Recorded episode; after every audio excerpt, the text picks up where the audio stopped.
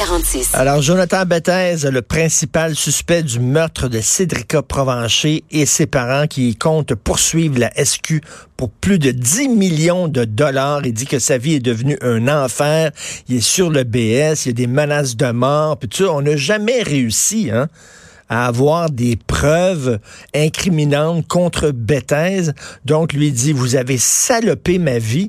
Euh, c'est, je, vis l'enfer, donc 10 millions de dollars. Nous allons parler avec François Doré, euh, ex-policier de la Sûreté du Québec. Bonjour, François. Bonjour, Richard. C'était une enquête un peu tout croche, là, non? faut faire une différence, Richard.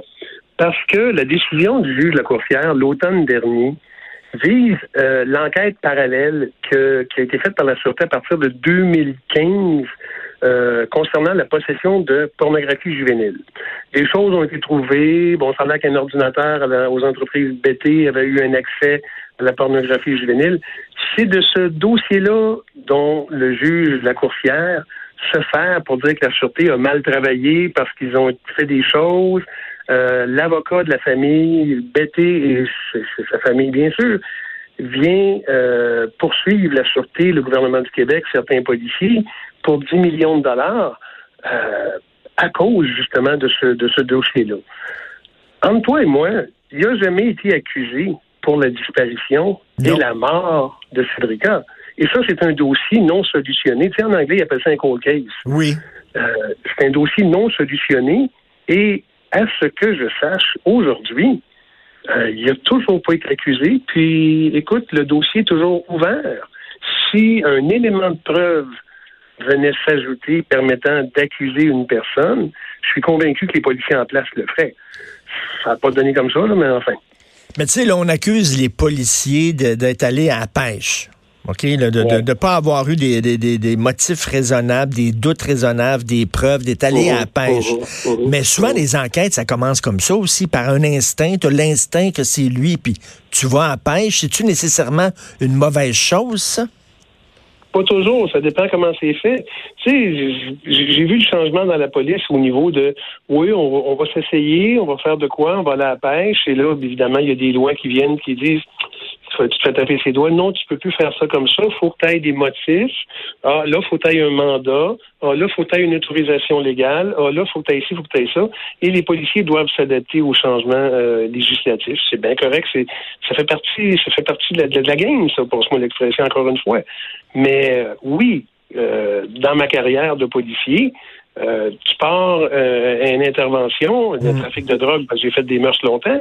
Trafic de drogue dans, le parc à Saint-Jérôme. Bon, c'était une, de nos targets. Ben écoute, combien de fois on est allé s'installer dans le parc comme si on était des flâneurs de parc et puis qu'on observait justement les dealers qui regardaient tout autour d'eux autres. Euh, puis là, on oups, s'en allait derrière un buisson, revenait, puis il y avait un échange avec quelqu'un c'était pas nécessairement une partie de pêche, on faisait de l'enquête. Et ça s'est changé avec le temps. Aujourd'hui, bien évidemment, il y a une poursuite qui va qui va être déposée contre la sûreté. 10 millions de dollars. On nous dit qu'on a on a gâché leur vie, on a gâché leur présent. Ben, tu sais, ça se peut, François, ça se peut. On ne sait pas ce qui s'est passé. Ça se peut qu'il soit innocent. innocent. Ça se peut que c'est pas lui, pas en tout, là. Puis si effectivement c'est pas lui, ben c'est vrai que sa vie a été totalement gâchée par, euh, par tout ça, là. Oui, mais écoute, on peut on peut poser des questions jusqu'à la fin des temps. Euh, tu sais, entre autres, euh, il lui a été offert de passer le test du polygraphe. On s'entend, le polygraphe, le fameux détecteur, détecteur de mensonges, c'est pas admissible en preuve à la cour. Mais je peux te dire que ceux qui le font passer, euh, j'en connais quelques-uns. Ce sont des experts pour aller chercher la vérité. oui, mais, mettons, mettons sur, le polygraphe, là. Mettons, je suis accusé du meurtre de ma femme, mettons. Puis c'est pas moi, puis c'est pas moi. Mais je suis pas sûr que je le passerais le polygraphe quand même, parce que tu sais, j'aurais peur d'être tellement nerveux, puis que soudainement mhm. le polygraphe dit que c'est moi alors que c'est pas moi, puis là je viens de me mettre dans la merde. Donc le fait que je refuse de passer le polygraphe n'est pas nécessairement parce que je suis coupable. Absolument. Tu as tout à fait raison.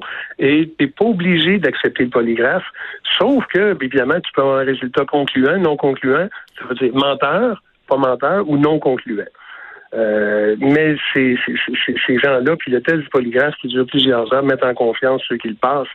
Puis regarde, rarement j'ai vu des gens qui étaient outrés ou du moins, tu sais, euh, en fait, qui, qui, étaient débalancés à ce point après un test du polygraphe. Bon, ça c'est une des choses qu'il n'a pas Euh, il y a des, éléments qui ont été trouvés à l'époque euh, qui pointaient en cette direction. Puis, tu sais, la, fameuse phrase, je la répète souvent, une tonne de soupçons, ça vaut pas une once de preuve. Ben oui. À quelque part, à quelque part, Richard, ça vient quasiment me, rassurer un petit peu que les policiers l'ont pas accusé à tort et à travers du meurtre de Cédrica Provencher sans avoir les preuves complètes. Et quand je dis ça, parallèlement à ça, ben, j'entends le juge de la Coursière qui, qui blâme la Sûreté pour l'histoire de la pornographie juvénile. Fait que, deux poids, deux mesures aussi. Hein. Ils ont abandonné l'enquête, finalement. Là. Ils ont dit, euh, ils ont abandonné l'enquête contre, contre BT. Pour la pornographie juvénile, oui. Pour le, la mort de Frédérica Provencher, le dossier est toujours non solutionné, le dossier est toujours ouvert. Et s'il y avait des informations qui pointaient dans une direction, et si cette direction-là était Jonathan Betty, les policiers valideraient euh, l'information irait jusqu'au bout, j'en suis sûr. Là, à moins que je me trompe, tout ce qu'ils ont, là, c'est qu'ils conduisaient une automobile qui ressemblait à l'auto qui aurait été aperçue par un témoin. C'est la seule affaire qu'ils ont contre lui jusqu'à maintenant. C'est une des affaires, oui, absolument. Et ça, euh, je me rappelle la conférence de presse qu'on a fait au mois de septembre 2007. Je sais bien, c'est moi qui l'ai parti. Et la première phrase que je disais, c'est la disparition de Cédrica Provencher survenue le 31 juillet dernier a en réalité débuté le 29 juillet. Euh, parce que il y avait des gens du coin du quartier qui nous avaient dit qu'il y avait un homme qui cherchait, qui s'adressait aux enfants, cherchait un petit chien, véhicule rouge, hmm. véhicule rouge, véhicule rouge. À un moment donné, ça a été une vanne. On a fini par savoir que c'était un Acura de tel modèle et on a fait des demandes spéciales avec la Société d'assurance automobile du Québec pour s'apercevoir qu'au Québec, il y avait peut-être 250 quelques véhicules qui pouvaient ressembler à ça. Dans la région de Trois-Rivières, il y en avait curieusement, bon, Trois-Rivières. Mauricie, mettons peut-être 12, 13, 14, 15. Et dans la région immédiate, il y en avait combien? Hmm. Fait que, tu sais, il y avait des choses là. Il y a peut-être une, écoute, il y a peut-être une caméra vidéo qui n'a pas nécessairement fonctionné comme qui était supposé fonctionner. Il y avait des doutes. Il y avait des doutes, mais pas des motifs d'accuser Betty à ce moment-là. Mais encore une fois, je l'ai dit, il faut faire une différence entre la pornographie juvénile puis le Cédrica. Mais je ferais, mettons, un sondage là, totalement euh, non scientifique, mais je me promènerais dans des, dans des centres commerciaux, des centres d'achat, puis je demanderais aux gens, y es-tu coupable, BT? Je suis sûr que 90% des gens me répondraient oui. Oui, fait que le gars se promet, comment ce gars-là peut se trouver, comment il peut sortir dans la rue, comment il peut se trouver un job alors qu'il n'y a rien, il n'y a aucune accusation qui était portée contre lui, là, pour, pour le cas de Cédrica? Oui, puis il doit toujours aujourd'hui bénéficier de la, présomption d'innocence parce que la police n'a pas été en mesure de prouver un geste criminel. Euh, même si on peut penser ce qu'on veut, puis je reviens avec euh, une tonne de soupçons pour point de preuve, on peut penser ce qu'on veut. Je comprends que sa vie euh, est difficile, je comprends que la vie de ses parents est difficile aussi. Euh, je ne veux, pas commencer à broyer là-dessus, là, mais la vie des parents de Cédric aussi est finie en passant. Non, non, je sais bien. Eux autres n'auront pas du million, ça c'est sûr. Ça me fait penser à un de mes films préférés, euh, français, qui s'appelle La soif du mal, en anglais The Touch of Evil. C'est un film d'Orson Welles, OK? Orson Welles, il joue un policier corrompu, mais un policier corrompu, et il enquête sur une histoire de meurtre, et lui, là, il a un instinct, il a un flair, il est sûr que c'est tel gars qui a tué. Mais il n'arrive pas à trouver de preuves. Il plante des preuves, OK? Des fausses preuves pour mm-hmm. pouvoir ben l'incriminer. Et là, finalement, euh, euh, là, on, découvre qu'il a planté des fausses preuves, donc sa carrière est finie. Euh, à la fin, le policier corrompu meurt. Et à la toute fin, on se rend compte qu'il avait raison. Il avait raison. Le gars qui soupçonnait, c'était lui. Mais quand même, il y a une question d'éthique là-dedans, même s'il avait ben raison. Et même si, effectivement, le gars, il avait tu n'as pas le droit de planter des preuves. C'est ça, la Jamais. Jamais. On vit dans un état de droit où il y a des règles du jeu à suivre. Les criminels ne les suivent pas, ces règles-là, on s'entend, mais la police doit les suivre même si, en bout de ligne, le gars s'appelle Jonathan Betty, puis depuis 12 ans, on pense qu'il est mêlé à la disparition de Cédric Provencher, il a encore aujourd'hui le droit à la présomption d'innocence. Puis regarde, je pense que son avocat puis sa famille vont mettre, vont faire des pieds et des mains pour que la, la poursuite qu'ils entendent déposer sous peu se rende en cours pour débattre de certains éléments. Euh, qui, ma foi, le mérite d'être débattu. Moi, je pense que j'aurais pas fait un bon policier, François, parce que, tu sais, ça prend, mettons, tu le sais que c'est la personne, tu le sais, mais tu peux pas le prouver.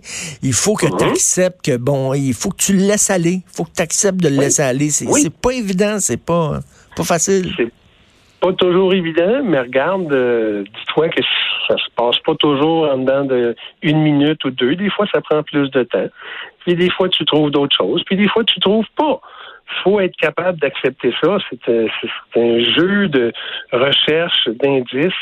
Puis, tu sais, moi, le matin, il n'y a pas personne qui va venir perquisitionner, qui va venir sonner à ma porte pour défoncer ma porte parce que dans ma carrière, j'ai fait une connerie.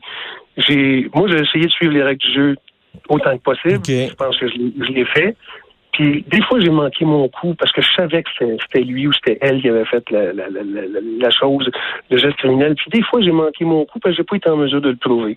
Mais le lendemain, je recommençais pareil. Parce que c'est ça. C'est une job. Mais tu sais, mettons, là, mettons, comme citoyen, des fois, on lit des histoires, par exemple, là, euh, je parle pas de BT, là, je, je prends une histoire que j'invente, là, OK, là, euh, la police euh, euh, rentre chez quelqu'un, pogne son ordinateur, puis on voit qu'il y a des milliers de fichiers de films d'enfants en train de se faire violer. Puis là, on dit, oui, mais t'avais-tu, t'avais-tu un mandat? Pour rentrer. Non, tu n'avais pas de mandat. Ah, ben le gars, il est relâché. Oui, mais Christy, c'est un pédophile. On le sait que c'est un pédophile. Oui, mais tu n'avais pas le mandat ou tu t'es pas pris comme il faut. Puis là, le gars, il est relâché par une technicalité. Ça, moi, je colle au plafond des ah, fois. Ben, regarde, on, l'a vu, le public l'a vu, moi, je l'ai vu, ça. Que la preuve qui a été saisie est mise de côté parce que les policiers n'ont pas suivi les règles, c'est-à-dire aller chercher un mandat ou avoir fait ci, ou avoir euh, donné les, les, les, les droits à l'accusé. Ça, c'est choquant, c'est extrêmement choquant. Ça n'a pas d'allure. Puis, m'a dit mon temps d'Interpol, une de mes spécialités, c'est l'exploitation sexuelle des enfants. Fait quand tu viens dire pornographie juvénile, des enfants violer, là, tu viens chercher des souvenirs, Richard. Puis, je peux te dire qu'en matière de pornographie ah juvénile, puis puis je parle de d'autres dossiers que celui pour lequel on se parle ce matin. On s'entend, la pornographie juvénile dans le monde, les réseaux de pédophiles, là, c'est pas des, petites filles de 6, 7, 8 ans qui, dont ils abusent des petits gars. Moi, Richard, j'ai vu des photos de la petite Inga, parce que c'est comme ça qu'elle s'appelait, des photos de la petite Inga abusée à l'âge de 2 ans, la petite Inga abusée à l'âge de 3 ans, la petite Inga abusée à l'âge de 4 ans. Ben voyons. Moi, oui, c'est dans un pays euh, d'Europe. Puis il m'a dit que Interpol était sur le dossier. Puis quand on a réussi à retrouver la petite Inga, puis où ces images-là avaient été tournées, on a mis fin à un réseau de pédophiles qui était très actif.